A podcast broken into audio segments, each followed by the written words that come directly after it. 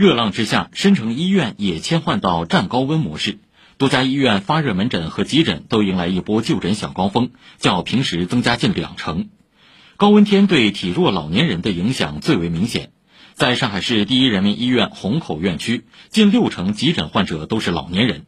医生表示，老年人对外界环境温度变化的适应能力下降，加上不少老年人不愿开空调，因此要格外警惕隐性中暑。